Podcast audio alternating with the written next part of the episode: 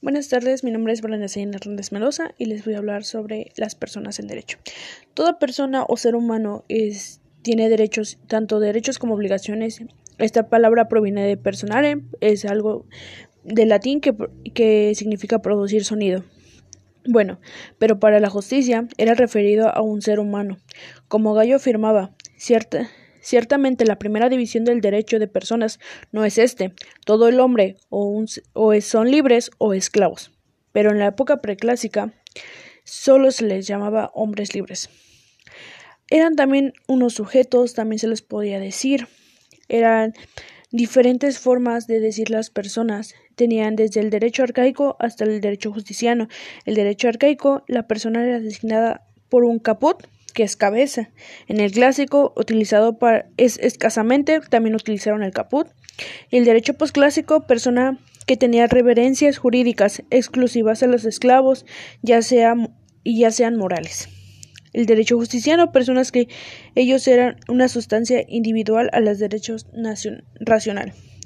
Pero también tienen como una gran distinción los atributos que cada persona tiene, tanto como es el nombre, el domicilio, el patrimonio y la personalidad jurídica. Cada uno de ellos hacen que una persona pueda manifestarse.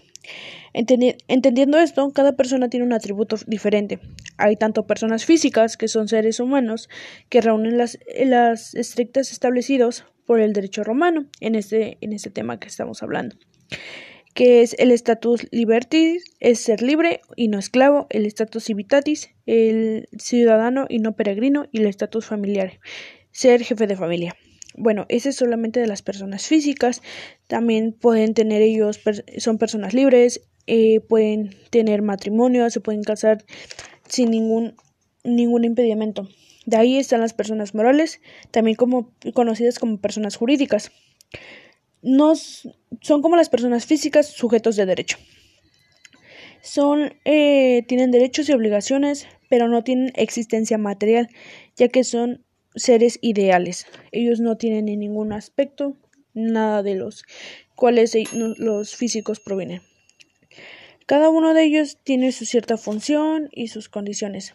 La condición de la persona libre es, en ese tema, es la esclavitud, el cual pues ha sonado mucho, ya que en esta época era uno de los temas más, más progresistas que se han ido fomentando.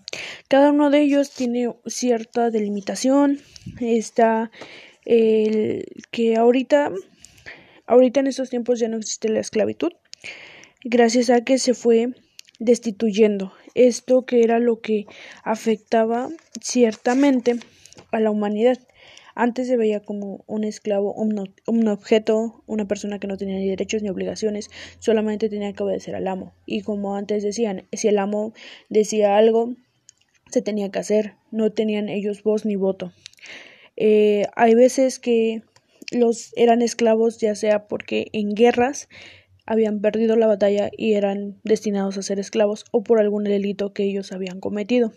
En algunas ocasiones también era porque la madre o el padre eran esclavos y nacían los hijos esclavos. Solamente en, el periodo del principiado es cuando si la mujer era libre anteriormente el bebé al nacer también es libre no tiene que ningún impedimento la manunción es el acto donde se obtiene la libertad de las personas que eran esclavas, ya sea por la voluntad de la propiedad o que afecten en forma solemne. Eso para un piano tiene tres, el censo, la aventura y el testamento. También basado en esto podemos decir que la, la esclavitud tenía, no tenía ni un derecho político ni de carácter de nada. El estatus familiar y relacionado con el individuo dentro de su familia. Entonces todo esto se comprende de que cuando nosotros estamos manifestando algo tenemos que llevar a cabo cada una de las acciones. la esclavitud más que nada trata de, de darnos a entender que anteriormente nadie tenía ellos no tenían ni goce de nada, solamente eran personas que las ocupaban como objetos y que en ningún momento tuvieron alguna satisfacción.